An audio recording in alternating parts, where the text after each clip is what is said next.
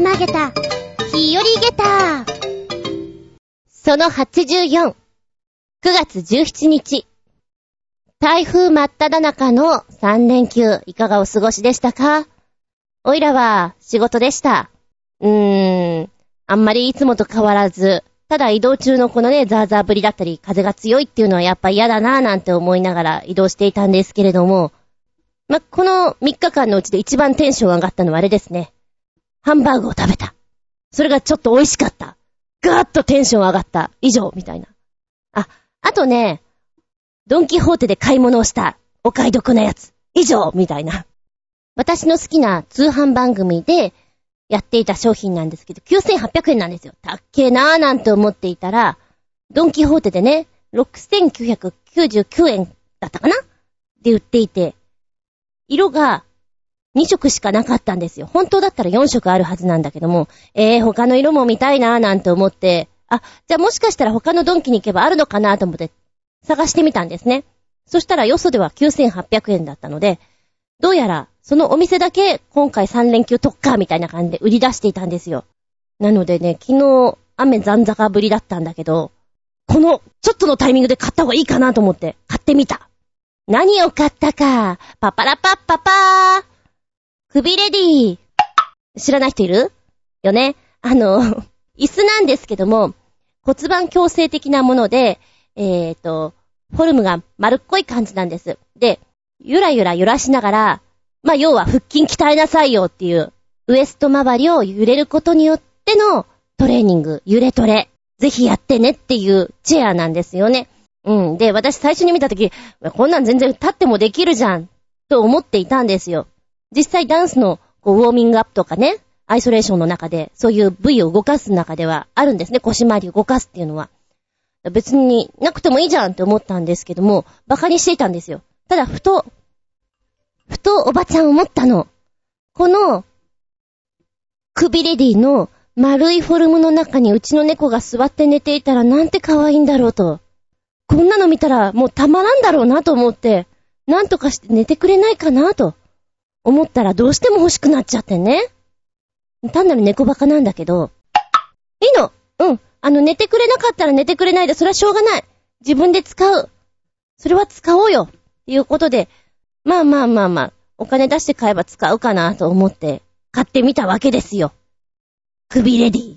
昨日買ったので、まだね、あの、首レディの入っていた箱の方にニャンズは興味あるみたいで、そこには入っている。あら、かわいいとか思いながら。うーん、若干無駄遣いしたか？なんて思いながら、いや、鍛えますよと、心に、軽く、少しだけ、少しだけ、誓ったところでございます。ってな感じで、しばしお付き合いくださいませ。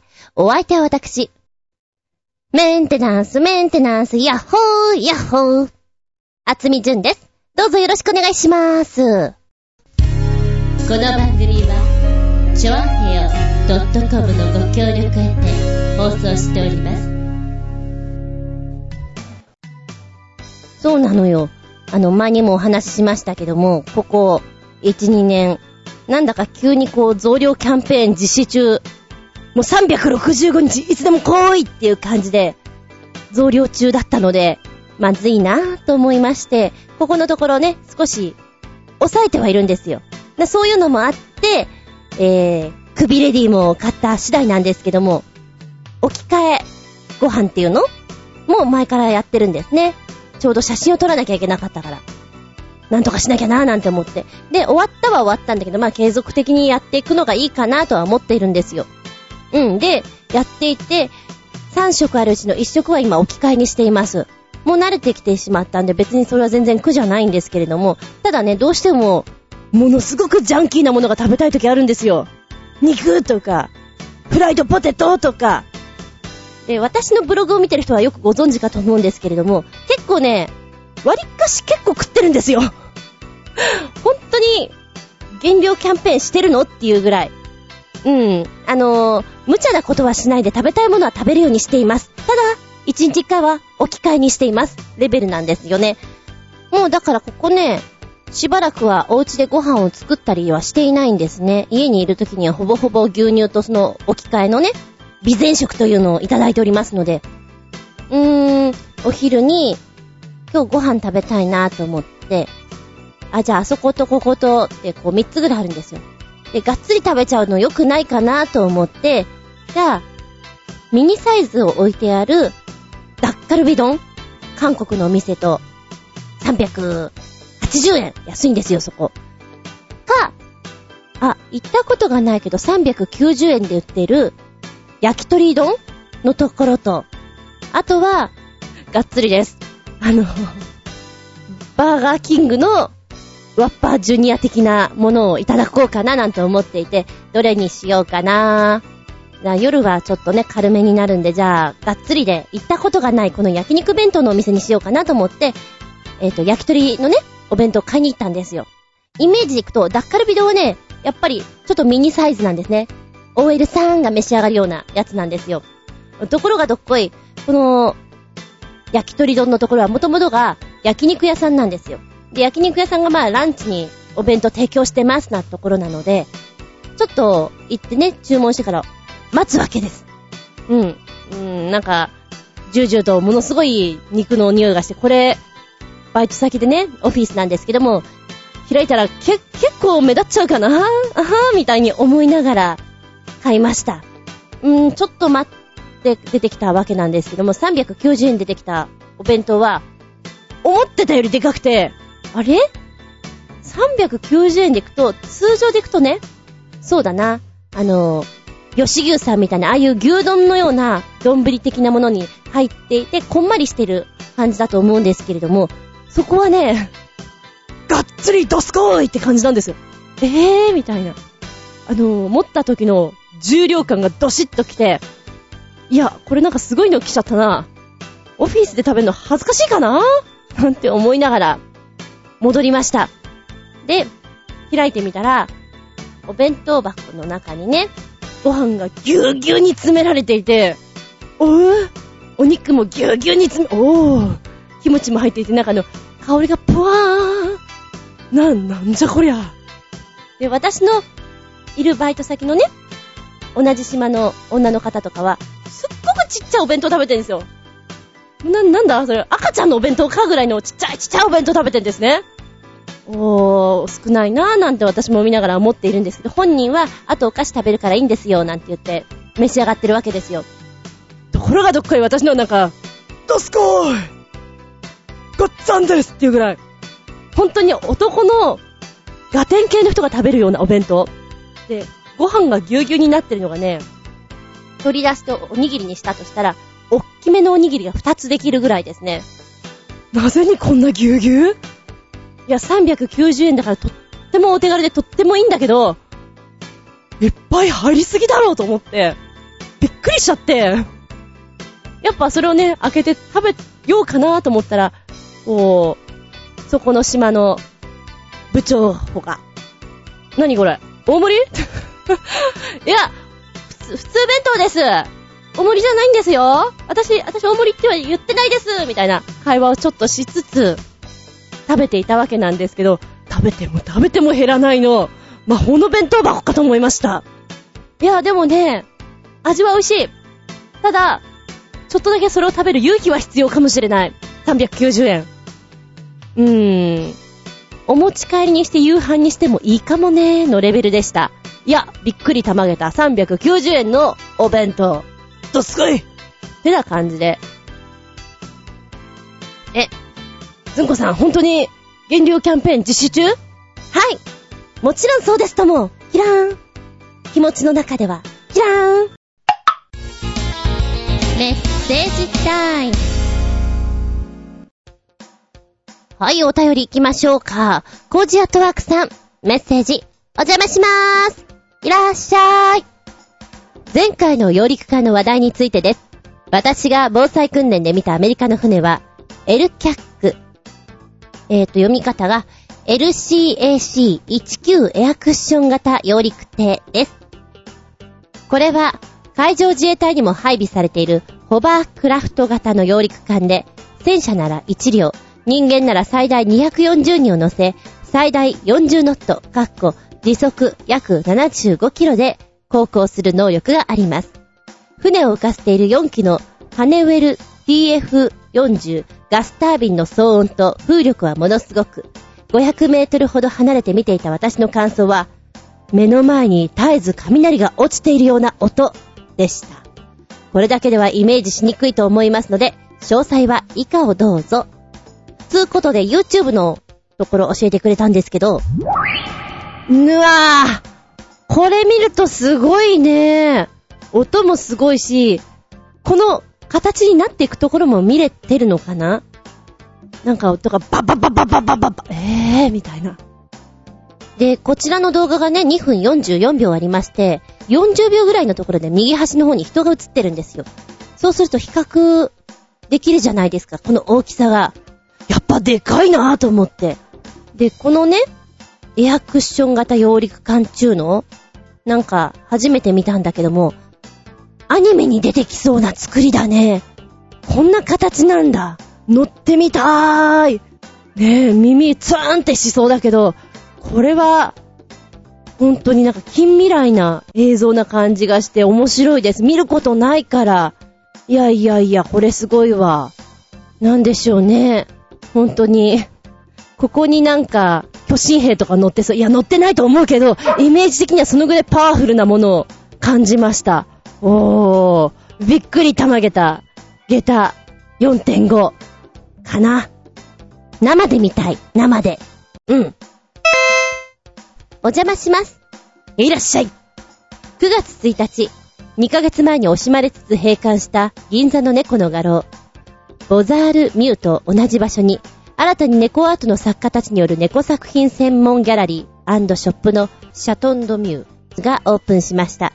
私の写真もミニ展示コーナーに置いていただいています。お近くまでお出かけの際は、ぜひお立ち寄りください。うん。場所は銀座7丁目。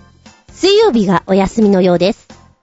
ああ、でもこちらの画廊さんの気持ちっていうのかな、それがすごくいいなと思ったのがですね、もともとここでやっていた老舗の猫専門美術画廊さん、ボザールミューさんなんですけども、オーナーがね、高齢によってお辞めになるということもありまして、同じ場所にね、なんとかこう続けてみたいねっていう風に若手の作家さんたちが思われたんでしょうね。で、何人かでテナント料を出し合ってそこをやろうという風に決めたそうなんですけども、名前をどうしようかって言った時に、全オーナーですね、ボザールミューさん、あそこのちょっと恩を感じてっていうかその気持ちを引き継ぎたいっていうのもあったみたいで、ミューの子猫という意味合いで、シャトンドミューという名前を使ったそうなんですね。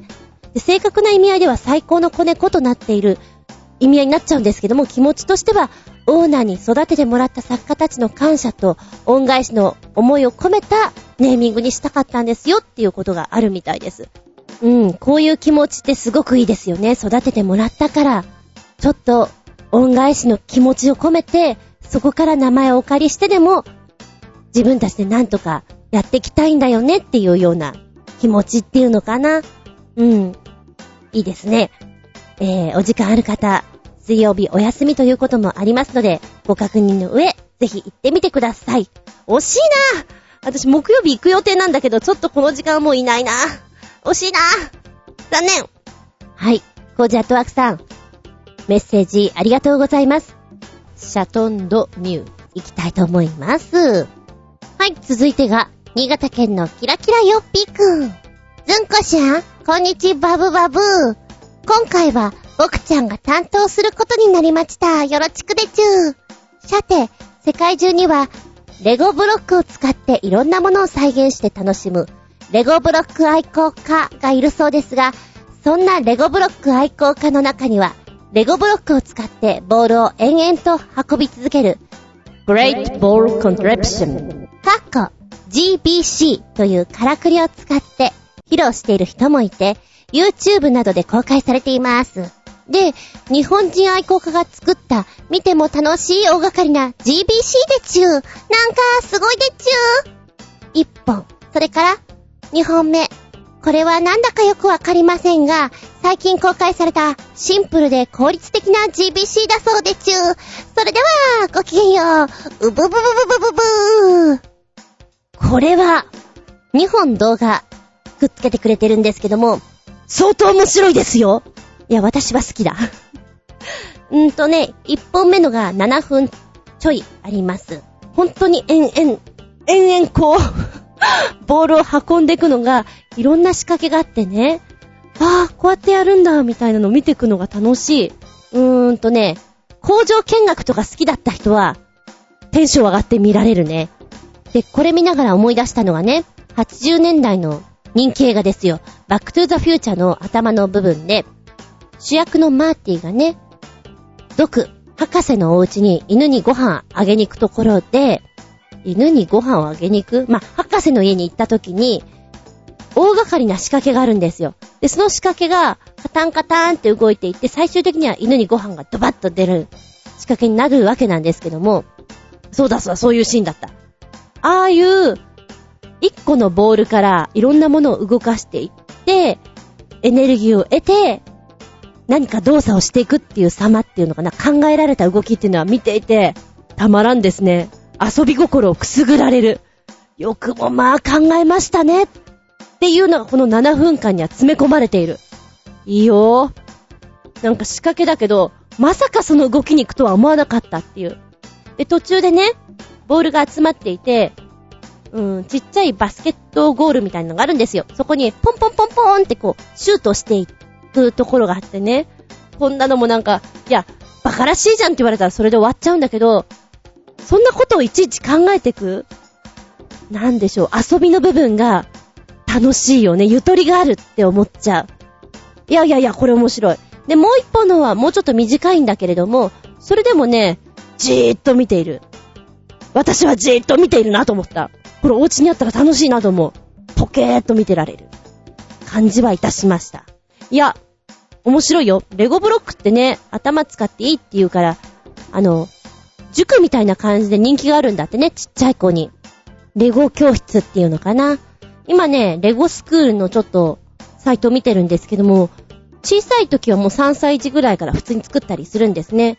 で、こんなことをカリキュラムにやってきますみたいなのがあるんですけども、3歳はもちろんほら、周りを見て、こうこうこうするよみたいなのをついてきて、みたいなことはステップ1から載ってるんですよ。ちょっとそういうのも見ていて、あー、養われるなーって感じで。で、9歳から10歳のとこに行くとね、なんかちょっとね、ちっちゃい博士みたいな感じっていうのを、ロボット作ったりさ、何コウモリ作ったり、なんか、え、そこまでレベル高いことやるんだっていうのを見てると、こういうのをやってるとなんか、うーん、考え方が柔らかくなっていいんだろうねっていうのはすごく感じますね。いやいや、大人のレゴ教室もあるっていうからね、ちょっとだけ行ってみたいかな。でも私性格上キーってなっちゃうかもしれない。な。うん、面白いこれ。はい、オイラのテンションぐっと上がった。盛り上げた、下駄5つ、リンゴン。はい、こちらは以前にいただいたものです。新潟県のキラキラヨッピーくんパート2。メッセージ、ずんこちゃん、こんにちパブブブブブブブ。暑いので簡潔に書きまちゅう。ここ最近 YouTube を中心に大きな人気を集めている Man at Arms というのがあり、屈強な職人たちが映画やゲームに登場する様々な武器を本気で再現するというコンセプトが人気を博していて、YouTube では40万件以上のチャンネル登録数を記録する話題の動画シリーズだとか。ということで、人気アメコミ X-Men に登場するウルヴァリンの爪を完全に再現した新作映像が先日公開されましたのでご覧ください。それではごきげんよう。バブブブブブブブブブはい、ウルヴァリンの爪、シャッキーン私から言わせると、ウォーズマン。ちょっとだけウォーズマン思い出すんだけど、いや、ちょっとじゃないな、だいぶウォーズマン思い出します。わからない人は筋肉マン参照です。えー、っと、これもね、さっきのレゴじゃないんだけど、ものづくりを楽しむ見方をする人は、面白い。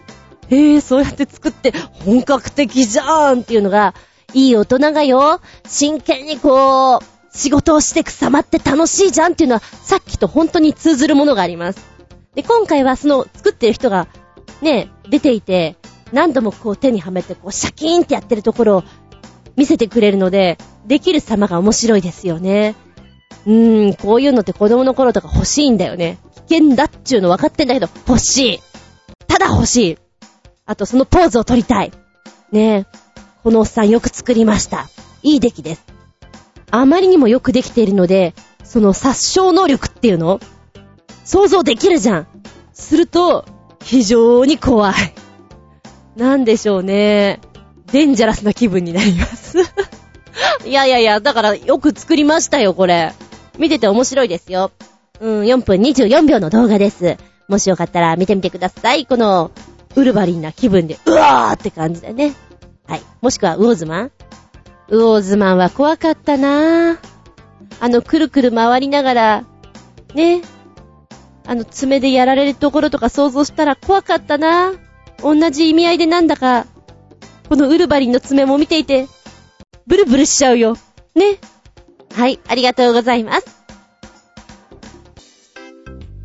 びっくりたまげたプチゲタ話。お友達のカメちゃんのマッキー。はい、大学時代のお友達なんですけれども、今も割と家が近いんですよ。で、なんかあったらちょっと行き来してるんですけれどね。彼女は、うん、共通点としてお芝居が好き、ミュージカルが好きっていうところがあって、ね、そういう話題をよくしたりします。で、同じ学部で、こう、語学をやってる時ってね、だいたいみんな英語とかそっち行っちゃうんですけど、中国語をやってたんですよ。で、その時に一緒に撮ってた人なんですね。なかなかそういう友達っていなかったんですけど、うん。で、この間久々にね、連絡来て、スイーツいっぱい買っちゃったから来てって言うんで、行ったんですよ。減業キャンペーンしてましたけど、行きました。お昼抜いて。で、あのー、遊びに行って、ごめんね、今日ちょっと夕飯作れないからラーメン食べてこうって言うんで、ラーメン食べてケーキっていう、がっつり系で行きましたけれども、行ったんです。で、その子はですね、とってもね、美人さんなんですよ。スラッとしていて、太っちゃったっていう割にお前全然太ってないなっていうぐらいの背高くてスラッとしてるんです。で、私は芝居をやってますけど、彼女は音楽の方やってまして、まあ、趣味の範囲なんですけどね、パーカッション、オーケストラでパーカッションやってる人なんですよ。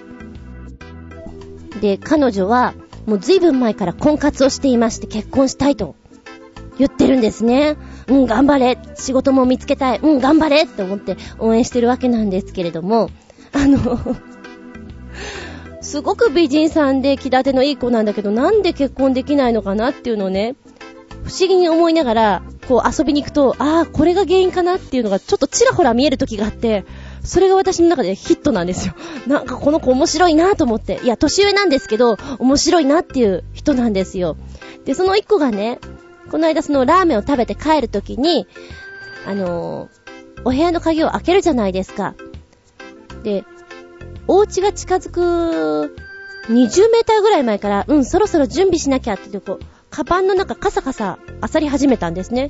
あ、鍵かなんか出すんだ。へえ、こんな手前からやるんだなぁなんて思って見ていたら、なんかビニール袋を取り出して、ん何出すのかなと思ったんですね。こんなの出したら不思議な人に思われるかもしれないし、変なんだけど、でもこれないとダメなんだよねって言って出したのが、何だと思います？そのビニール袋から出てきたのは、じゃじゃらじゃじゃじゃー。殺虫剤、フマキラー。え？何それ？なんで持ってんの？うん、だってあの玄関のとこにいることがあるから、これないと入れないでしょ？え？ごめん、これ、いつも持ち歩いてるの？うん、いつも持ち歩いてるの。会社は？うん、持ち歩いてるの。会社にはいないよね。うん、いないんだけど、帰ってくるときにいるでしょ？って言われて、そんないるものかなと思ったんですね。で、お家の前に行きました。で、まず教えてくれるんですよ。ここでね、普通にドア開けると、上にゴキブリがいる時があるから、でもう彼女ね、ゴキブリって言わないんですよ。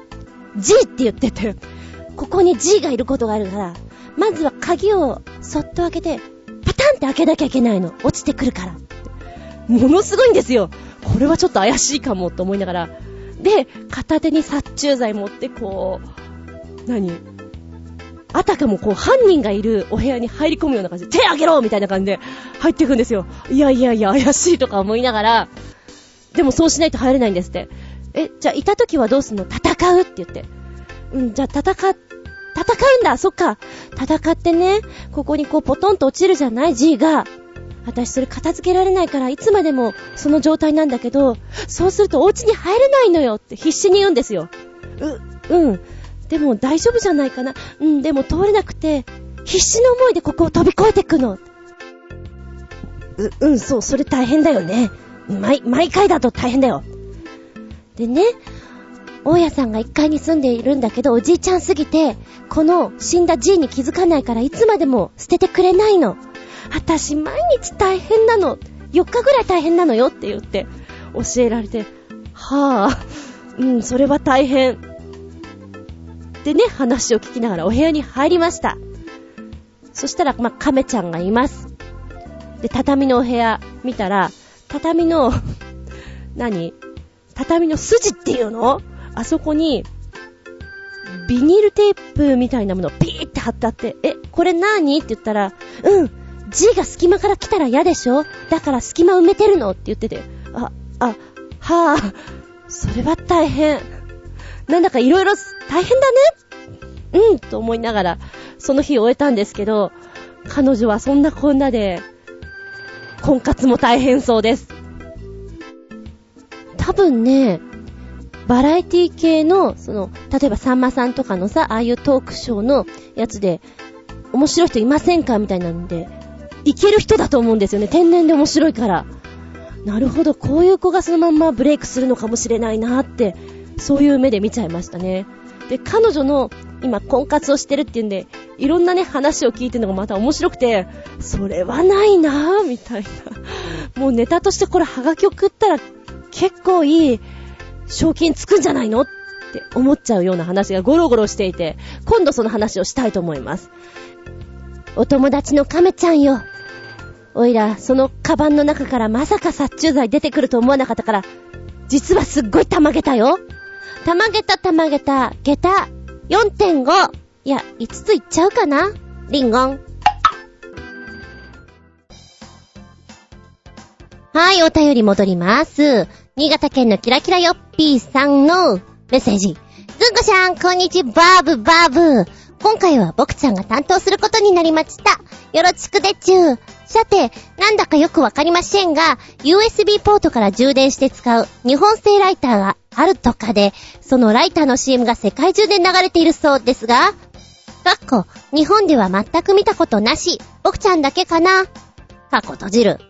で、その CM が外国人が見ても、日本人が見ても、なんかとってもヘンテコで話題になってるとか、その変な USB ライターの CM でも見てくださいな。あ、中国になっちゃったよ。それではごきげんよう。うぶぶぶぶぶぶぶー。ということで、その CM、YouTube の方のね、ところから見させてもらいました。うん。変だね、これ。すっげえ変だよ。でも妙にこう頭にこびりつきそうな、パンツ脱がせて、ね、みたいな。何ですか、それは。なんかね、この CM の一番最初が、アメコミの こうヒーロー誕生みたいなさ、ダークヒーローかな誕生みたいな、そんな出始めなのよ。日本っぽくないなーっていうところからスタートしたらいきなり歌から始まるからね。A, B, C, D, E, F, G なんで、なんでしょう？ミュージカル調ですか？未来のライター。GGG。なんかずっと聞いてると、少女革命だっけ？なんかあの辺とかの歌も思い出してきちゃうもん。なんだろう。頭の中が大変なことになってくるけど。うーん、この CM の作り方がなんか大人な、ブラックな感じでまた作られてるのが、日本っぽくないよなぁと思って見ておりました。えー、でも、USB ライターって割とポピュラーなんだね。ほら、私タバコ吸わないし、周りも今吸ってる方が少ないじゃない？で、吸うとしても USB ライターを使ってる方を見たことがないので、ああ、そうなんだって見ておりましたけど、こんなへんてこなの、逆に、ちょっと見てみたいような、見てみたくないような。いやいやいや、話題になりますよ、これ。おかしいもん。海外の、なんでしょう、日本で言うとこの世界丸見えみ、みたいなね、ああいう番組があったら、日本のおかしな CM っていうんで出せそうな気がします。ターゲット層がどこなんだろうみたいな、一体どうしちゃったんだろう日本みたいな感じで。インパクトはあったかな？はい。まあ一つ言うと、この歌のインパクト性がすごくあるので、頭にこびりつく。ふとした時になんか、じ、じ、じ、言いそうな自分がいて怖いね。あーでもそれを考えると日本の CM ってそれ得意だよね。洗脳みたいな感じで、リズムから覚えさせるっていうのは。あー、ポリンキー、ポリンキーみたいな感じでしょうか。うん。ちょっとそんなの思い出しました。ありがとうございます。おっしゃる通り、へんてこうでした。もう一丁、新潟県のキラキラよっぴーくん。ずんこしゃん、こんにちは、ブバブ。今回は僕ちゃんが担当することになりました。よろちくでちゅ。さて、ご存知かもしれませんが、ギネスブックが世界一毛の長い猫を発表したとか。でも、この程度の毛の長さで世界一に認定されるとは、探せばもっとすごいのがいそうですが、どうにゃんでちょうか？それではごきんよう。うぶぶぶぶぶぶぶギネスブックが認めた世界一毛の長い猫。私、本当にこういうのを知らないんですけれど、見て、え？このぐらいなんだ。なんか確かにもっといそうだよねっていうのは思いました。でね、このにゃんこはですね、えー、1本あたりの毛の長さが22.87センチあって、週に3回ブラッシングをしてあげないといかんねと。なかなかのしかめ面から、名前がですね、カーネル、ミャオと呼ばれております。まあ、日本語で言うなら、ニャー大佐といったところでしょうか。えー、このニャー大佐なんですけども、ブラッシングは二人がかりでやります。家中が毛だらけになるため、もう掃除機をね、頻繁にかけなきゃいけないということなんですよ。種類はヒマラヤンとペルシャネコのミックスであるということなんですけど、この毛並みがもっさもっさで、なんでしょう、こんなワンちゃんいますよね、もっさもっさの。あんまりにゃんこっぽくない毛並みですね。でもこれは確かに毛玉ができるわ。なんかね、写真だけ見ると、猫っぽくないなと思うんだけど、この、ね、キラキラヨッピーくんが教えてくれたやつ。まずは記事が一つと動画が一つあって、動画の方は動いてるところもちろん見れるんですよ。あ、やっぱそうすると猫だなって感じでね、うんうん。ただちょっともっさもさが激しい猫だわ。ちょっと安心した。カーネルミャオ。面白い名前だな。そのしかめっ面具合もまたいいね。ご飯食べるときが大変そう。水飲むときとかね。なんかぐしょぐしょになっちゃいそうで、それが心配。あとトイレコーンとなんか、お尻におまけの何かがついてきそうな感じがして、その辺が大変なんじゃないかななんて思っちゃいます。はい。でもちょっと可愛いね。ギネスね。9月12日に発売なんだ。面白いんだろうね。見たことないけれど。うん。ありがとうございます。もしかしたら本当にもっと毛の長い子だっているかもしれないね。単にそれがギネスだなんだって考えてなければそれはそれで済んじゃうもんね。そんなもんだきっと。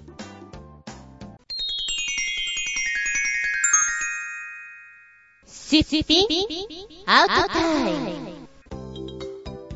はい。今日のテーマは、ルールということでお届けしたいと思います。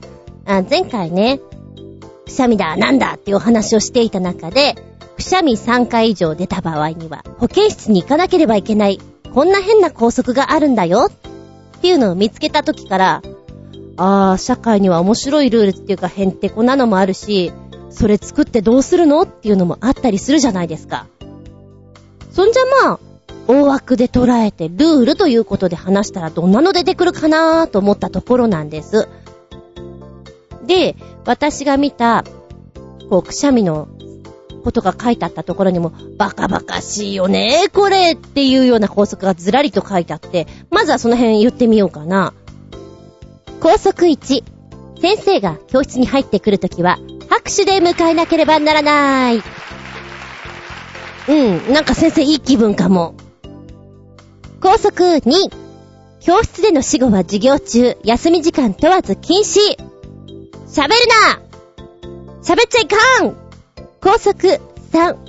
校内で異性と会話する場合は、会話用紙を提出し、許可をもらい、会話室で会話をすること。めんどくさいんじゃーい それから高速4。男女交際をする際は、六者面談すること。え、6社って？本人だよね、男女の。それのご両親ってこと？え？他誰がいるの ?1、2、3、4。担任？まあいいや、誰？なんだかしないけど面白いことになってます。あ、そしてこの、高速5はこの間言いました。授業中のくしゃみは3回まで、それ以上出るときは保健室で休む。高速6。漫画を持ってきてはいけないが、担任に貸す場合は認める。もうって感じね。そして高速7。目的もないのに廊下を歩かない。目的は大体あるでしょでもふらふらはいけないんだ。うーん。高速8。一度登録した髪型は卒業時まで変えてはならない。ボブですボブヘアですいえ、スポーツ狩り一本で着たいと思います。いいじゃん。伸びるじゃん、これはさ。あまあ、そんなちっちゃいものとかはいっぱいあるよね。あー、なんか今すごいの見つけちゃった。喫煙するときは定められた喫煙場所で吸うこと。高校。高校にこれ書いちゃダメだよね。どんだけやさぐれちゃってんだろうとか思っちゃう。まあ、でも、昔の高校だったらあるのかな。今あったらな、ちょっと嫌だけど、そうなのかなみたいな。小学校で言うと、うちはね、シャーペン禁止っていうのはやっぱりずっとありましたね。で、シャープペンシルを持ちたかったんですよね。鉛筆でポッキポッキ降りて、私はあの文具の尖ったのを使いたいんですよ。どうしても尖ったのを使いたいんだけど、鉛筆ってすぐ丸々になっちゃうでしょ？あれが嫌ですね。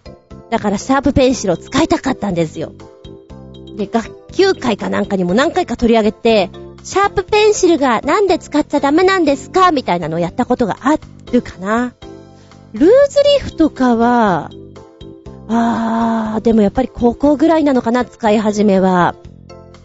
うん。うーん、今ずっと見てると、下駄禁止とかあります。で、その理由が、電車の中で足を踏まれたら痛いからとかね。はあ、なるほどね。うちはね、学校で見ると、高速的なものはそんななかったと思うんだよね。ただ中学校の時には、やっぱり、靴下は三つ折りの白で、みたいなのは、なんとなくあるじゃない。中学生らしい格好っていうのは、あんまりそこから外れないようにみたいなのって、別に外れようとは思っていなかったしね。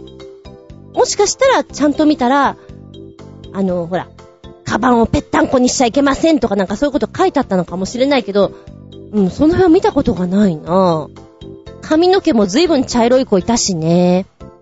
うーん、制服も、極端に長いスカートも短いスカートもいたし、男の子は、ダブダブなのはいなかったと思うけどね。うん。極端なのはね。やっぱりそういうのが出てくる校則のある学校っていうのは過去にいろいろ事例があったからだろうみたいなことが書いてあって、あ、それもそうなんだろうなぁと思ってます。で、高校は私の学校は、今は制服ありますけど、私服校だったんで、本当に前にも言ったけど、なんでしょうね。おかしな格好してる人がだいぶ多かったので、もう全然気にならなかったって感じでしょうか。なんかいけないことあったかなぐらいな感じ。多分ね、うーん、お部屋の中の生徒手帳を見つければあると思うんだけど、多分この段ボールに入ってるだろうっていうのはあるんだけど、掘り出したらなんか止まんなさそうで、ちょっと、うん、探るのやめた。大学のは見つけたんだけどね、特に大学のは面白いことは書いていなかったです。だから中学だろうね。義務教育の時に面白いこと書いたんじゃないかなと思う。ちなみにうちの姉ちゃんの学校はですね、私立校だったので、三つ編みで、前髪はこのぐらいで長くなったら止めるみたいなのが結構厳しかったみたいですね。だからあの、ゆるーい三つ編みをしてましたよ。もっと急々に雨やっていうんじゃなくて、可愛らしい三つ編みでみんなごまかしてたみたいです。で、さっきね、面白い人からメール来たので、ちなみに高速なんか面白いのあった？っていうの聞いてみました。えー、ビーチ坊やくん。まずはメッセージ。ずんこさん、こんにちは。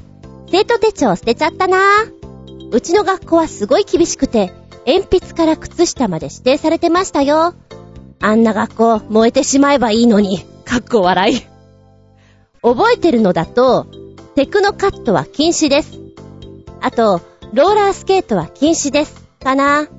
テクノの時代でもないし、これを不良行為とされてましたね、かっこ笑い。あとね、椅子と机の足に床が傷つかないように布を二重に巻く。ビニール傘はダメ。廊下を歩くのは時速4キロ。学区外には遊びに行かない。あそこを渡るときは必ず歩道橋を渡る。ビニールハウスを破らない。矢印。こいつは小学生の時です。ああ、思い出すと頭痛い。おかげで誰一人まともな人間になっていないのですね。かっこ笑い。今はわかりませんが、テクノカット禁止だの、ビニールハウスもないのに、まだこんな高速だったら笑えます。っていうのが来たんですよ。うーんと思って。なんだこの高速これは何でしょうね。ほら、アメリカとかのさ、家電とかに注意書きに、電子レンジに生き物を入れてはいけませんとか、なんか、入れんだろ普通みたいなことを書くじゃない。あれみたい。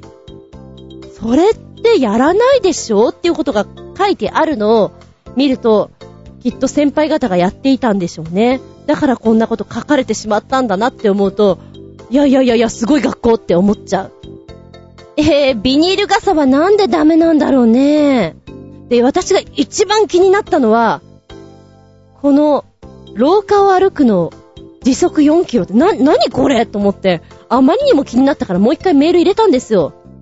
私、時速4キロマジですかって入れたら、返信が来て、確か、時速4キロってわからないみたいな質問に、普通歩けば時速4キロで、それより速くても遅くてもダメ、みたいに言われた。走ったり、廊下の左側歩いてるのを見つかると罰を与えられるんですよ。もう地獄みたいなところ。なんかすごくない？あ、っていうか、罰ってなんだろう？なんだろう？ちょっと今メール入れてみよう。もうなんかその時速4キロで歩けって言われたらなんか、ぶったまげちゃうよね。な、なんじゃそりゃ、うひゃひゃひゃとか思っちゃう。いやー、突っ込みどころ満載の学校です。うーん、なんか厳しすぎてもう訳がわからないって言われたら、やっぱり私の中では、すみれの花の、あの、清く、清く、美しく正しく、いや、なんかちょっと違うな。清く正しく、あれ？ま、それは置いといて、うーんと、有名なとこで行くとあれだよね。電車に乗るときには最後尾に乗るとか、こう、先輩とかに会ったときには必ず一礼しなきゃいけないので、どこで会っても怒られないように、電車が通るために一礼するとか、あとは学校の中で曲がるときに直角に曲がる。うん。寮からの通学は2列に整列し、通学、もちろん死後現金。小物で赤いものを持ってはいけないとかさ。なんだろう。いちいちごもっとものような、え、そこまで必要みたいなことがあったりね。で、綺麗なお辞儀、歩き方を学ぶために、昔はこう自衛隊に一週間ぐらいなんかこう、教えをこうじゃないけど言ってたみたいなんです。で、今はですね、自衛隊の方を講師に招いた訓練があるらしいです。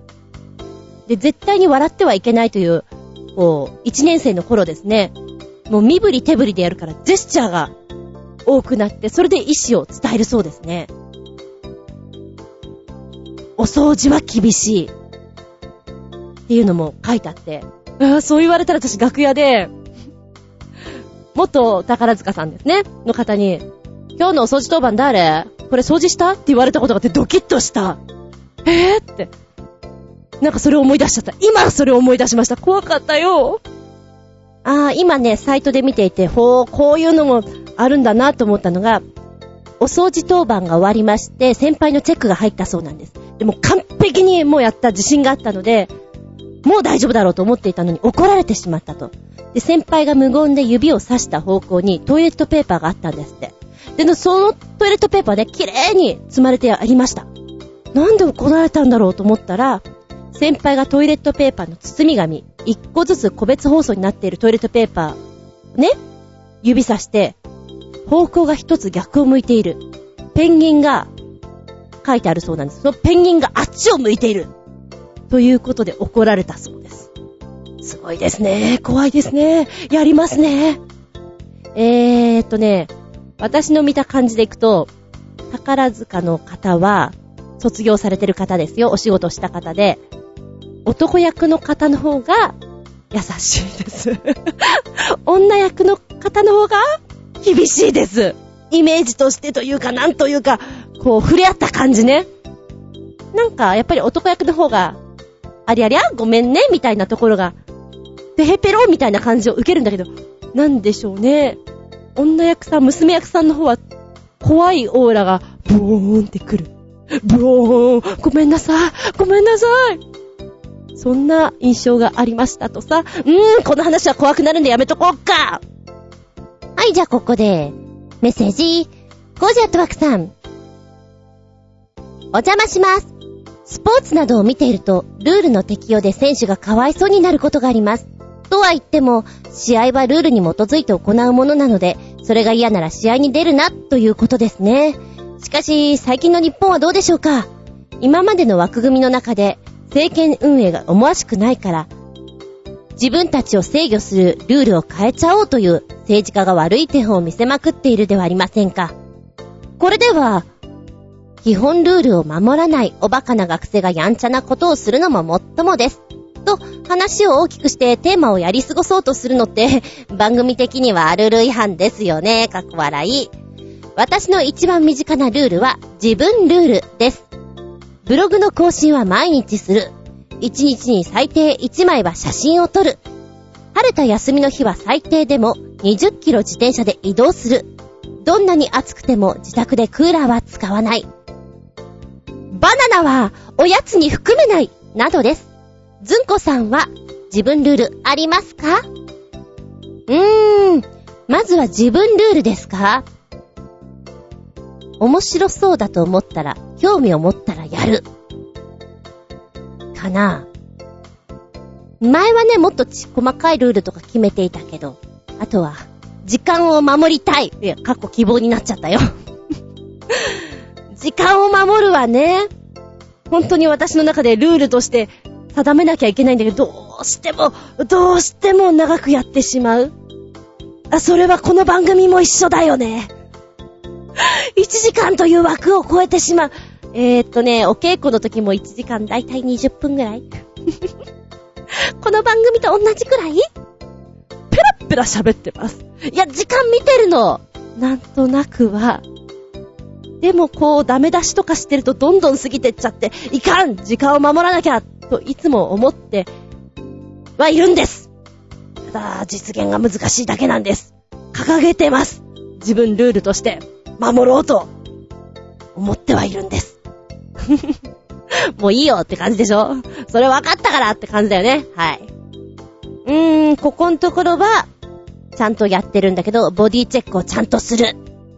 えー、体重計というものにですね、めんどくさいから乗らなくなってしまうと、本当にダメになってしまう。ので、少なくとも1日1回、できたら2回、乗ろうじゃないか、体重計。自分ルールです。もう少し余裕が出たらメジャーで測ってけよって感じなんだけど、今測っても、ぽよぽよしてるだけだからね。なんて思ってます。もうちょっとね、自分に厳しくならなきゃなーなんて思って、ゆるゆるにやっていて、ダメだなーって思って反省してるんですよそれももういいよって感じ？まあ、あんまり自分に厳しいルールを作るとダメになっちゃうんで、ゆるーく行きたいと思ってます。えー、ゆるーくああ、そう。で、話を最初の方に行くと、スポーツなんかはね、私はあんまり見る人じゃないんですけれども、えー、それは、それはないんじゃないんですか？っていうのを私でも見てて思うときありますよ。サッカーとかでね。退、退場させなくてもいいよね、みたいなのとか。今何が悪かったの？いやいやいやいや、これは普通じゃないの？って思うけど、多分みんなも思うけど、でも退場なったりするじゃないですか。ああいうのね、お気の毒様ですよね。スポーツは、スポーツはほんとそういうの多いからね。その昔、うちの姉が言ってましたよ。うちの姉は女子プロとかを見るのが好きだったんだけども、あのレフェリーになるとカウントがゆっくりになっちゃって面白くないんだと。なんかルール守らなきゃいけないやつが全然守ってないんだよね。プリプリって怒ってました。で、子供ながらに私も見ていて、ああ、確かにこの人がやるとなんか緩いなねえ、まあ、プロレスを一つのイベントとして見せる、そういうところも含めてのイベント性だって言われたら、今思うとね、うん、盛り上げどころの一つなのか、ヤジも一つ、ここで入れば OK なのかなっていう風に見ればあれなんだろうけど、うーん、なんかね、応援してスポーツという観念で見てる人にとったら、おいおいおいおいって思っちゃうのかもしれないですよね、そこは。で、あれですか、この、おバカな学生うんぬん、やんちゃなうんぬんっていうのは、USJ とかの話ですかね今でもなんかそういうの、面白いからでやっちゃってる人たちが多いし、便乗しちゃってるじゃないですか、愉快犯的に。うーん、なんかそれのターゲットにされた人たちは本当お気の毒ですよね。ほんと USJ なんかかわいそうだと思う。もうだから高速に書かなきゃいけないよね。裸でアトラクションに乗っちゃいけませんとか。馬鹿らしいですよね。そういうお国にはなってほしくないんですけども、なんかでもその一歩手前になってる感じがして、嫌だね。なんか日本ってもっとそんな国じゃなかったのにな、なんておばちゃんは思うわけ。もっとしっかりしなよって。あ、ちなみに私は、ちょっと変わってるところがあるので、えー、テーマから外れて、脱線しても全然 OK ですよ。おー、ここまで飛んだかって思える人なんで大丈夫ですよ。どんどん飛んでください。ただ、全く関連性がないとどうしちゃったのかな？大丈夫かなって心配になる時はありますけど。うん。好きなだけ飛んでくれたまえね、コージアットワークさんは本当にブログは毎日やってるし、写真もガンガン撮ってるしっていうことで、この自分のルールに厳しく動いてそうですね。なんでバナナはおやつになっちゃいけないんですか？あれは食べ物としておやつになっちゃいけないんですか？あ、その、その発言した人って誰が最初なんだろうね。遠足のおやつの時だっけ？ちょっとね、こういうのが入ってるプッと思っちゃうね。なんか緩められた感じです。ありがとうございます。はい、そしてブログの方に来たコメント。なっちんしゃんですね。えー、清く、正しく、美しく、なんてったってアイドールで、キョンキョンでしょ？そんなスタートから、そうそう、私がこれで宝塚でしょみたいなことを書いたら、キョンキョンでしょって書いてきた。てか、お菓子、初めて知った。防災訓練で言われたことないわ。やっぱ埼玉って特殊なのかな他府県となんかちょっと違うもんな。我が家のルール。晩ご飯の洗い物は旦那がやるとか、朝起きた時は出る時布団をある程度整えておくとか、夜の猫さんたちのご飯は旦那があげるとか、脱いだものはちゃんと洗濯かごに入れるとかああ、全部旦那にやらせてるルールだ。でも、こういうのは最初からルール付けしてやった方が、後々楽だからね。猫さんたちには、自分の器で自分の場所で食べるってのがルールか？あと、喧嘩してまで場所取りをしない。横取りをしないとか、テーブルに乗らないとか。うちって厳しいのかな？あ、そうそう。うちの中学は校則が3つしかなかったんだよね。今はもう違うかもしれないけど、というコメントいただいておりました。えー、っと、まず、いろいろ書いてくれてありがとうございます。我が家のルール。これは旦那をしつけるルールですね。結婚される方は言うんですよね。まずは最初の、こうね、なんていうの？ルール決めっていうか、しつけが大事なのよっていうことで。これ随分楽ですよね。旦那さん、やってくれたらいいね。洗い物、布団を整える、洗濯物入れる。それかにゃんこのご飯あげとか。ああ、いい旦那さんですよ。そっか。で、猫さんたちにもルールがあると。うちはね、ルールはない。私が甘いから確かにテーブルには乗っちゃいかんと思うけど、何かものすごい要求があって乗ってる時はある。なんか、なんかやりたいんだと思ってほっとく。で、まあ、喧嘩とかも適当に走りたい時に走りな。強いて言うなら、脱走しない。これ何度か脱走されてるからあれなんだけど、私のルール、脱走しないで。逃げないで。健康でいて。だったらいい。何しても。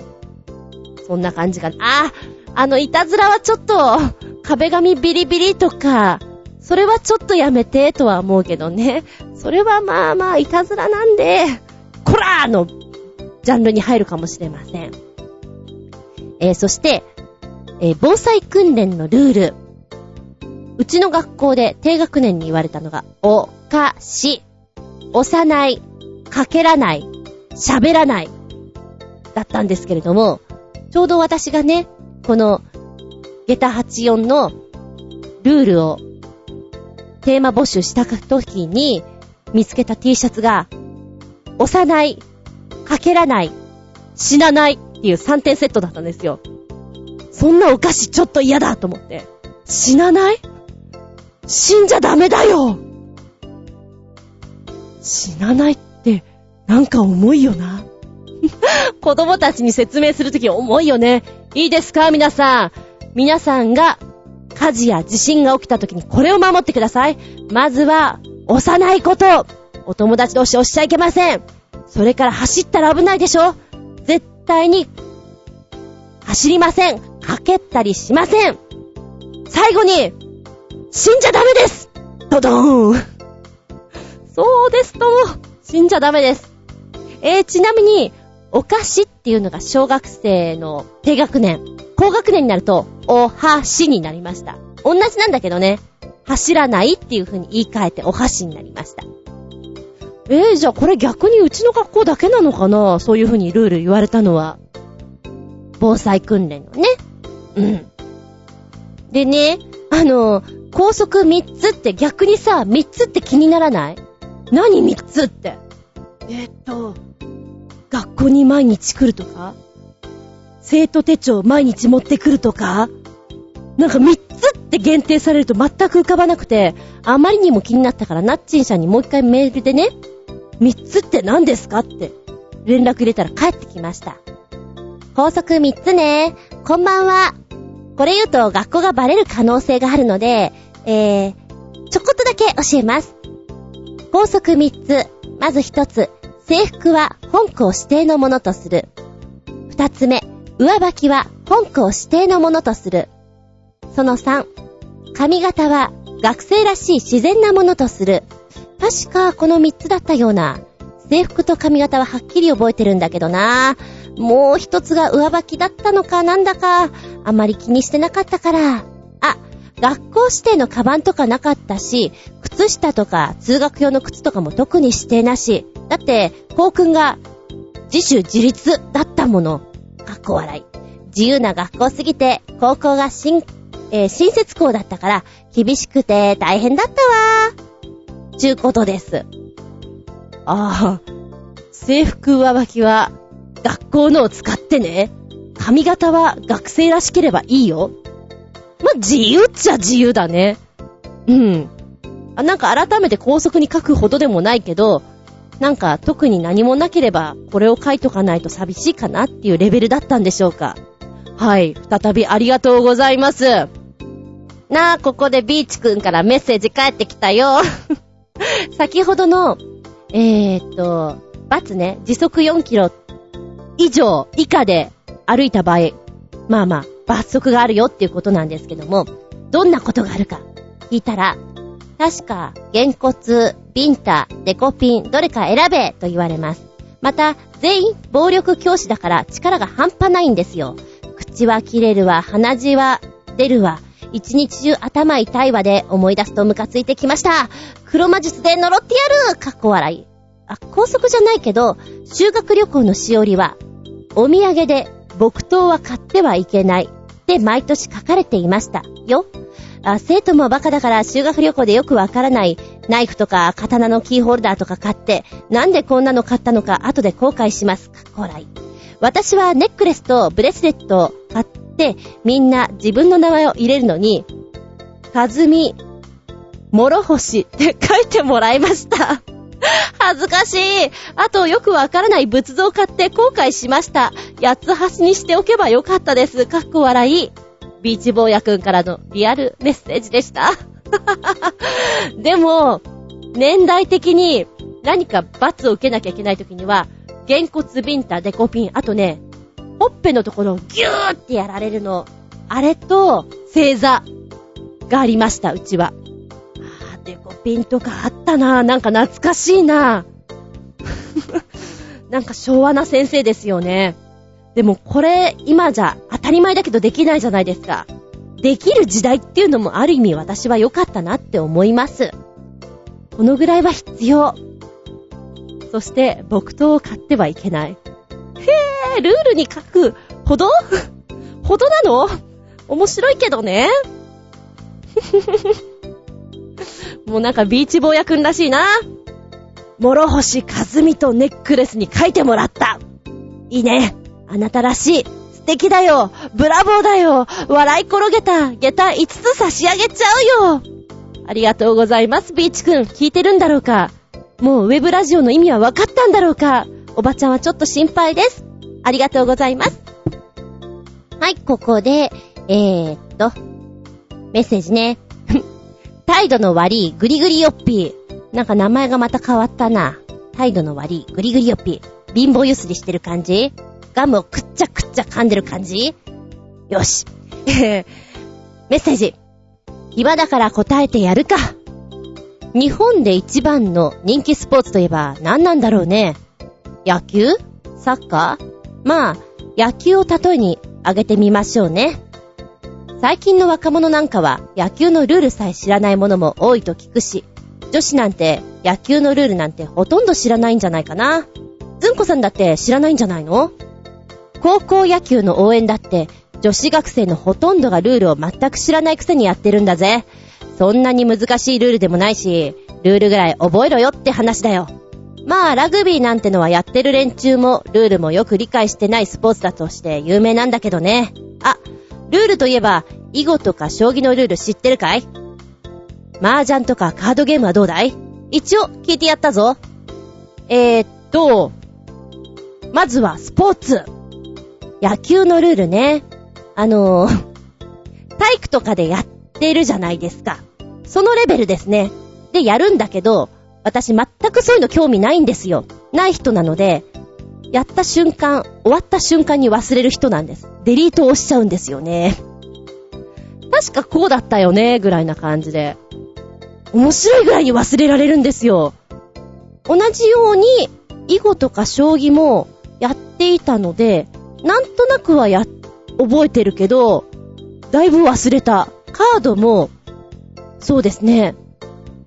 なんか、こういうルールだったよねっていうのは、覚えたけれど、やらなくなると一瞬にして忘れるという。大貧民って、2が強いんだっけって毎回聞くような感じ。こんなルールあったっけ？見事ですよ、この忘れ方は。麻雀はやったことがない。ラグビーは確かにね、なんか意味わかんないって自分たちでも言ってる人たちを私も聞いたことがあります。へえ、そうなんだ、と思って。で、私は多分ね、無関心すぎるんでしょうね。見る気がもともとないから、覚えようという意識が全くないんだと思うんですよ。なので、一回聞いて、あ、そうなんだ、ってやるじゃない？まあ、やるときはいいんですよ。やって、終わった終了デリート早いよ。本当に早いよ。詰めとかもすごいやってたけど、今できる気がしないもん。どうだった？将棋とかもできる感じしないもん。麻雀とかはね、ボケ防止にって言うよね。あれ覚えとくと、みんなで遊べるしいいって言うけど、もう無理だな。で、私のすごいところはですね、興味のないところは本当に追わないようにしています。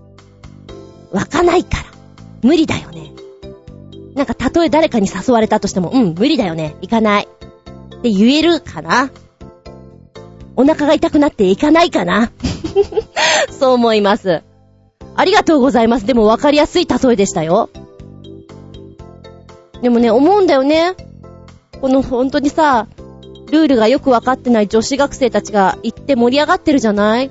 すごいなーって。なんでしょう、その選手を愛していたりだとか、学校のほら、甲子園とかで行ったりして、盛り上がってる時とかでも盛り上がれるのっていいよね。それは素晴らしいと思う。ごめんね、私冷めててっていつも思う。そうだね、思い起こせば、ワールドカップにしろ、なんでしょうね、そういう風に日本が盛り上がったりする時あるじゃないですか。野球でも。そういう時って大体バイト先にいて、飲み屋のね、バイトをしてる時って、ママがそういうの好きだったんですよ。だから、そこにいるとママの解説付きで、見ていたり聞いていたりするので、なんとなく話は分かったりしてたんですけど、そこから離れると本当にもう見なくなりますね。恐ろしいですね。そんな感じでもうしばし経ちます。でもこんな興味ない私でも、えさっきも言ったけど、それは退場おかしいよ。それはイエローかわいそうだよ。って思う時はあるんだよ。こんな私に分かっちゃうぐらいだから、大好きな人から見ていたら、ブーブーブーブーの嵐なんだろうね。って思って見ちゃいます。メッセージありがとうございます。そしておまけのけこんなルールあったら面白いね。態度の悪いグリグリヨッピーくん。自分たちだけに都合がいいようなおかしなルール考える奴がいるから面白くなくなるんだよ。たわけ野郎がスポーツの世界ではそんなのがいっぱい蔓延してるよだろうね。それはわかる気がする。全然見ない私がそう思えるんだから本当にそうなんだろうね。やっぱりルールとかが変わらない前のパターンの方が良かったりするのかな、そういう時ってさ。私は若干そういう時があります。いや、試合が長くなるから、ね、こうやって変えたんだよって言われたにしても、前の方が良かったな、なんて、バレーボールなんか私そうなんですよね、見てて。前の方が面白かったなって思います。そりゃもう、スポーツ好きな皆様だったら言いたいことはもう、山のようにあるんでしょうね。うん。ありがとうございます。おまけのけ、コージアットワークさん。こんなルールあったら面白いね。まずい飯を出す飲食店で食べられずに残しそうになったら、天使や店員を呼び出して代わりに完食させることができるルール。この後は、スタッフが美味しくいただきました方を提案いたします。あるね、お前。お前、ほんとに味見してないだろう。なんだこれっていうの、あるよね。ある。ほんとに中がまだちゃんと火が通ってない時もある。最悪だ食えっていう時ね、ありますと。それはでも面白いね。おいらね、一番こう見ていてイラッとするのが、あー、車乗ってる人のポイ捨て？バイク乗ってる人もそうなんだけれども、タバコの吸い殻ポイってやったり、ゴミポイってやるの、あれほんと見たくないんですよ。なんでお前捨ててるの？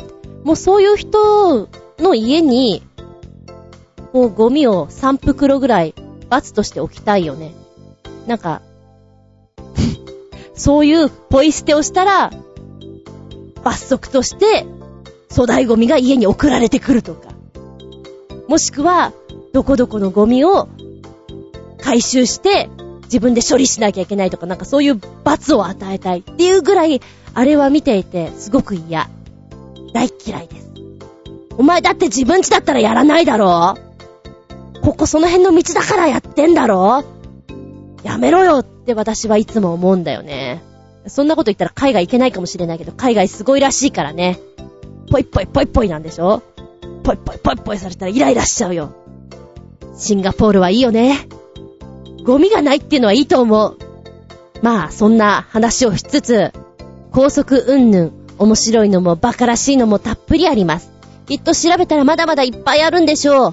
話はつきませぬ。そして自分の中のルール、家庭のルール、スポーツのルール、いろいろあります。ねなあ、あの、バスケで言われる3秒ルール。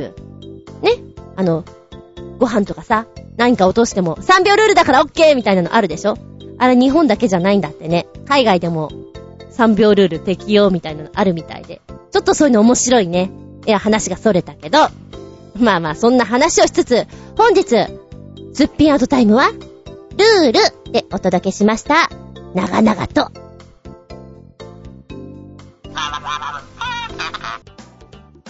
はい、では、お便り戻るよ。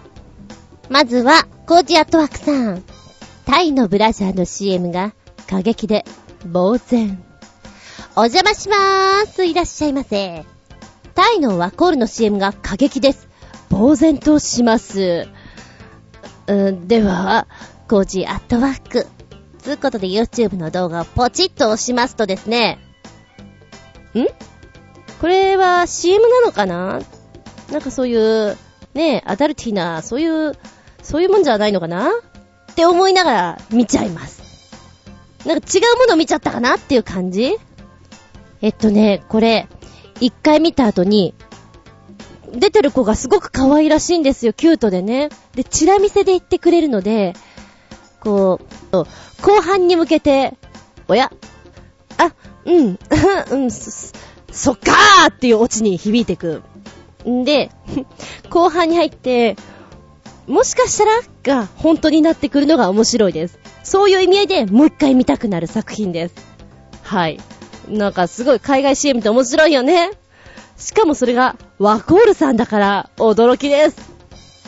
これは最後まで見ないとダメな CM、わからない CM ですね。うーん、玉げた4かな？はい、続いては新潟県のキラキラよっぴーくん。メッセージ。ずんこしゃん、こんにちは、バブバブー。今回は僕ちゃんが担当することになりました。よろちくでちゅー。さて、ずんこしゃんは、プッチンプリンをお皿にプッチンしてから食べる派？それとも、カップのまま食べる派？でちゅか？もしカップのまま食べる派だったら、プッチンプリンの本当の美味しさ、まだ体験していない可能性があるとかで、グリコ乳業が、プッチンプリンはプッチンすると美味しく感じるのか、を検証した動画が YouTube に投稿されていて、その検証動画によると、プッチンした方が美味しいことが判明したそうでちよ。僕ちゃんなんかは根性がねじ曲がっているので、こんなもの見せられたら余計意固地になり、プッチンなんて絶対にしないで食べまちがね。かっこ笑い。それではごきげんよう。うぶぶぶぶぶぶぶつうことで動画を見ました。プッチンすると美味しくなるのかえー、おいらは、プッチンしません。だってお皿洗うのめんどくさいじゃん。そのまんま食べた方が手っ取り早いじゃん。つうことで、プッチンしませんおそらくプッチンした回数は子供の頃に数回と思われます。でも、この動画を見ると、本当にプッチンして食べる人の方が美味しいとは言ってるね。そんな違うものかな？まあ、確かにカラメルはね、絡まるだろうよ。トロンとした感じにはなるだろうよ。そんな違うのかな？疑問だなぁ、とは思います。うん。で、実験に使われていたのは、グリコさんのトロトロプッチンプリン、とろける濃厚、なんて書いてある。水色のね、パッケージっつうのは、水色と白のやつなんですけど、え、見たことないかもしれない。うん。そもそも子供の頃はよくグリコさんのプッチンプリンを買っていましたけど、プリンを買うときにはプッチンプリンを買っていないな？この動画を見てやってみたくなったか。そうね。多分個人だったらやらないと思うんだけども、こうやってね、遊びだけど番組やってるじゃないですか。でそういう意味合いの中でネタとしてはやってみたいなっていうレベルですね。実験として。個人だったら絶対やらんぺよ。お皿洗うのめんどくさいもん。あたいズボラだもん。なんて思うわけさ。うん。あ、ちなみにね、夏休みに、私の知り合いがですね、あの、バケツプリンっていうの？グリコさんで出てるんだって、バケツプリンさんが。あの、お子様と一緒に作りましょうみたいなやつで。で、最終的にこれをプッチンして食べてねっていうやつなんだけど、なんかやったら面白いし、子供は喜ぶし、テンション上がっていいよって言ってた。へえ。ね、あの、見たことある？バケツプリンを売ってるサイト。でも作るのもあるんだと思って。うん、そういうのは違う意味で楽しそう。それだったらよし。どうやら、オイラに必要なのはイベント性かもしれない。はい。ってな感じでしょうか。メッセージありがとうございます。どうせ胃袋に入れば一緒さ。ズボラなズンコ。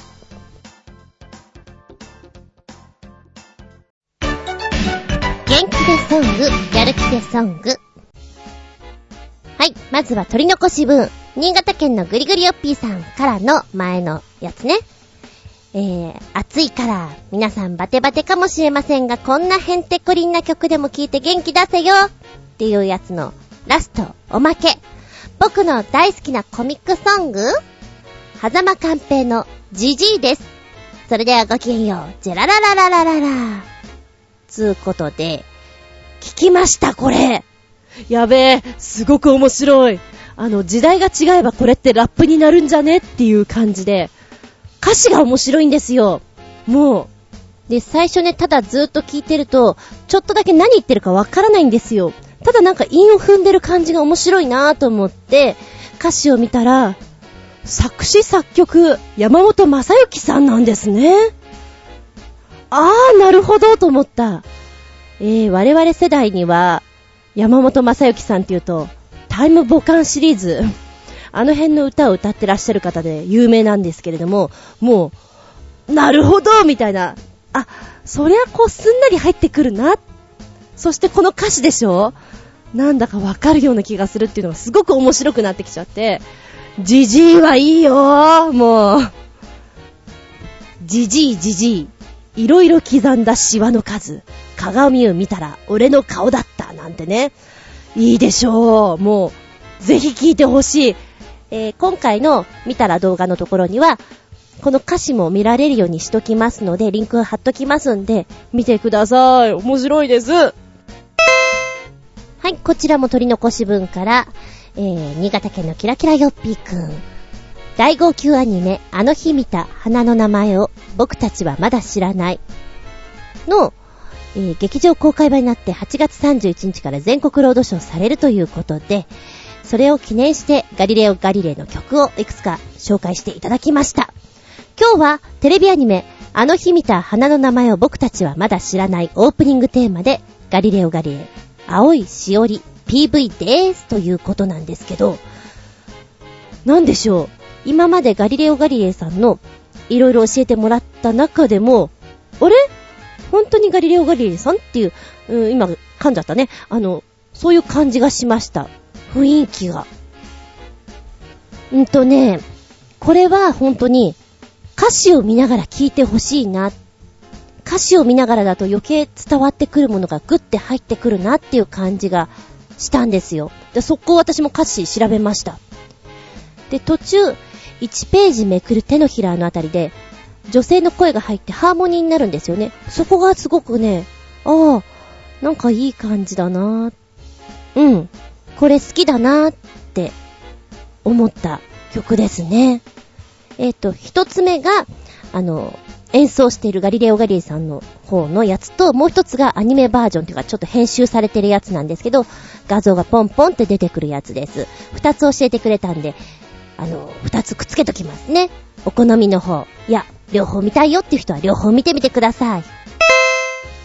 さらに、えーと、劇場版、あの日見た花の名前を僕たちはまだ知らない主題歌でガリレオガリレイサークルゲーム PV でーす。えーっと、この PV はなんかね、見せられる。どうなるのっていう、その4分ぐらいの作品なんですけども、歌に合わせてだから、気になってしょうがない PV です。歌はもちろんいいんですけど、この作り方っていうのは引きつけられるね。改めてこれも歌詞をずっと見ていると、すごく詩として読み応えあるなっていうのを感じました。うん。でもこの、こういう感じの曲ってごまかしが効かないから、すごいなぁと思った。こう、音でごまかせたり、歌詞でごまかせたり、なんでしょう、感情でごまかせたりするものってあると思うけど、割とこれってさ、淡々としてるわけじゃないんだけど、トントントンっていう中に詰め込みがたっぷり入ってこないといけないような気がするんですよ。ああ、だからこれって、佇んでるとこう、ぐって、何？押し寄せられる感じがして、難しい曲だなぁと思って聞いておりました。いやいやいや、すごいなぁ。うん。っていう感じですね。あと、おまけの K で、アニメラストシーンもちょっとくっつけとくんで5分ぐらいかな。もしよかったら見て、ちょうだい。はい。ありがとうございます。はい、そして今回のメッセージ、新潟県のキラキラヨッピーくん。メッセージ、ずんこさん、こんにちは、バブバブーブー。さて、音楽的には全く興味はないが、PV がなかなか面白いアメリカのロックバンド、OK Go を紹介しまちゅかね。メンタカマ、ひむいてみるでちゅー。ほんのご紹介代わりの爆発 PV でちゅ。はい。えー、ここで、まず紹介がてらっていうやつで聞いたのが、Invincible っていう曲ですね。まあ、和訳すると、無敵能的な、征服できない的な意味だと思うんですけれども、やんちゃな奴らやなぁ。なんかそんな感じですよ。パッと見たときに、こう、スタンス広って思ったの。こんなに広く持つんだ。なんだか逆にバランス保つの大変そうなんだけどって思いながら、最初にそこに目いっちゃうんだよね、やっぱりね。中央にいるから。んで、やっぱりこれは、見ていてほしいね、PV をね。何やるのかなって。ははそういうことするんですか。やんちゃですなーって見ていただけると面白いかもしれない。これ何曲か教えていただきましたので、次回また小出しにっていう感じになると思います。はい。やんちゃなボーイズ、それからガリレオ・ガリレイさんの曲、それからオイラの気に入っている狭間寛平さんのジジイを全体的に曲がいろいろあって面白いかもね。つうことで今回の元気ですソング、やる気ですソングでした。はい、メッセージいくよ。新潟県のぐりぐりよっぴーくん。メッセージ。ずんこのあっばこ野郎め、こんにちネギネギ。ネタもないのでちょっと前にネットで話題になったマジックとその種明かし映像でも見るでネギネギ。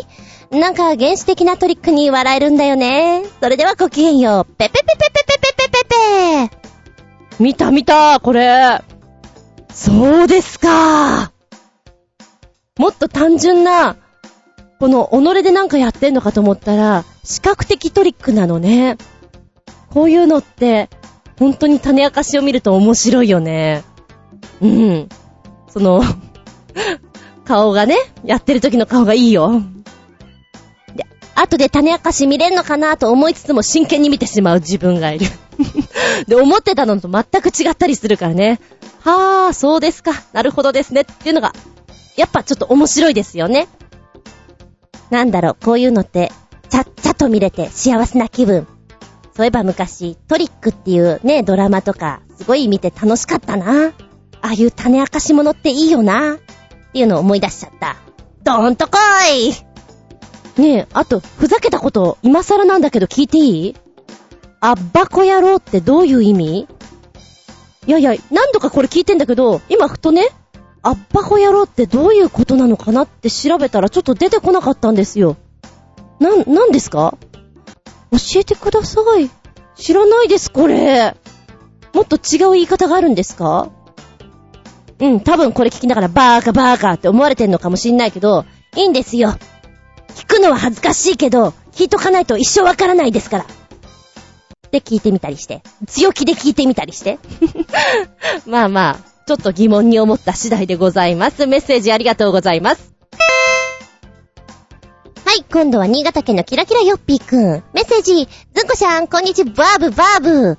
今回は僕ちゃんが担当することになりました。よろしくでっちゅさて、2020年の夏季オリンピックが東京に決定したそうなので、一応ネタにしますが、こいつらが公言した公約、本当にやるのか？検証してもらいたいものです。かっこ笑い。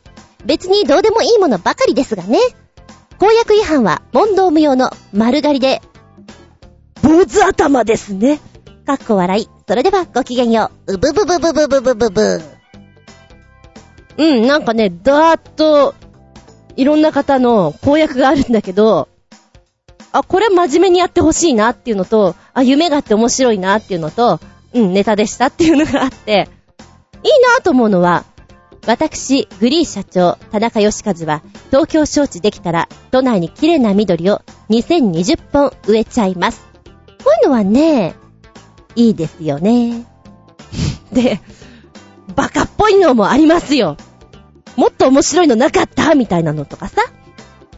私、一国堂さん好きなんですけど、私、一国堂は、東京招致できたら、猪瀬知事の会見を腹話術でサポートします。なんかこれきっとね、真面目にやっても、ここの人がやったら、お見事なパフォーマンスになると思うので、みんな見入っちゃうと思うんだよね。だから子供に関するイベントでも何でもいいと思います。これは面白いと思います。あ、そうね。うん。あの、沢誉れさんの私沢誉れは、東京招致できたら銀座の保護店でサッカーの試合をやっちゃいます。こういうのいいんじゃない？なんかやっぱり、うわーって盛り上がるものがあった方が面白いと思うんだよね。そういう意味合いではイベント性に向いてるかなっていう感じがします。うん、見てたらほんと面白いのいっぱいある。ドラえもんなんかはね、僕ドラえもんは東京招致できたら超巨大ドラ焼きをみんなと作ります。うふふふふふ。えー、大山信代さんのイメージです。だいぶ違うやろって言われても、大山信代さんのイメージなんです。こんな巨大ドラ焼き作ってね、みんなで食べ合ったら面白いんじゃないですか？そうね、私はこの東京五輪、うーん、意見がいろいろあると思うんですけど、課題がさ、多すぎるじゃないですか。多すぎるので、そこをクリアするのに対して、ちょっと見切り発信すぎるようなところがあって、なんか、両手をわーいってあげて、喜べるかなーっていうところはすごいね、感じちゃうんですよね。普段私は すごいプラス思考ですけれども、この辺に立っては、7年後で今の課題をいかがいたしますかっていうのは、ちょっとね、きついなと思いながら、そのためにみんな頑張らなきゃいけないんだな。仕事も増えますよ。あらゆるところで。だけど相当大変だなっていうのを、ふつふつと感じております。うん。まあでも、なにやっぱり嬉しいんでしょみんなは。私若干そういうとこではネガティブの人なんであれなんだけど、嬉しいんだよね。だからまあ、喜んでてもいい。ただ、この山は高いぞ。みんな登りきるのは大変だぞ。覚悟しとけ。とは思っております。うん、この公約ね、面白いので、暇つぶしに見てみたらどうでしょうか。これかわいいとか思っちゃうしね。いいんじゃないかな、丸坊主さあさあ丸坊主してくれたまえよそれもそれで面白いしね。なんで丸坊主なんですか？うん。公約が果たせなくて、みたいなね。バカだなでもそういうの考えるの面白いです。ありがとうございます。この番組は、ちょあへよ .com のご協力へて放送しております。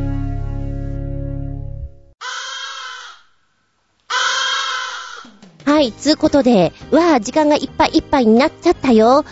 えー、今日もお付き合いありがとうございます。次回は、10月1日早いね。下駄85で聞いていただけたらと思います。テーマは、うーん、うん、今急に変えた。怖かったもので、行こうかな。え、なんで怖かったものって思うでしょ？いや、最初はコマーシャルにしようと思ったの。コマーシャル、思い出に残るコマーシャル、あれやこれやのお話しようと思ったの。だけど、今日ね、お話ししてて何が残ってるって、ウルバリンの爪が結構残っていて、いやいやいやいや、怖かったよね 子供の頃に怖かったものってあるでしょ？それこそあれです。ウォーズマンの話をしました。はい、わからない人ごめんなさいよ。ウィキペディアで見てみてください。ウォーズマン。スクリオドライバーさっき調べてわかったの。あれだったと思って。もう脳みそ飛び出ちゃうよ怖いよ子供の頃に怖かったもの。悪役も怖かった。怖いテレビも怖かった。怖いテレビも怖かったってまんまなんだけど、いろんなものが怖かった。今も怖いものあるさ。そんなお話をしつつ、テーマは、怖かったもの。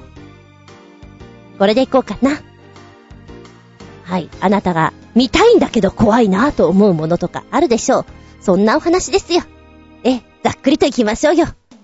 はい、お便りは、チョアヘホームページ、えー、こちらのお便りホームから入っていただきますか、もしくはパーソナリティブログの方にコメントを残していただきますじゃなければ私のブログ、ずんこの独り言の方にメールフォーム用意してございますので、こちらからポーンと飛んでいただきますか、直前になったらやはり、テーマね、これなの、よろしくねっていう告知を入れますので、ここにお付き合いいただきますか。直接のメールアドレスはこちらですよ。全部小文字で、geta アンダーバー zun アットマーク yahoo.co.jp geta アンダーバー zun アットマーク yahoo.co.jp こちらまでお願いしますね。はい。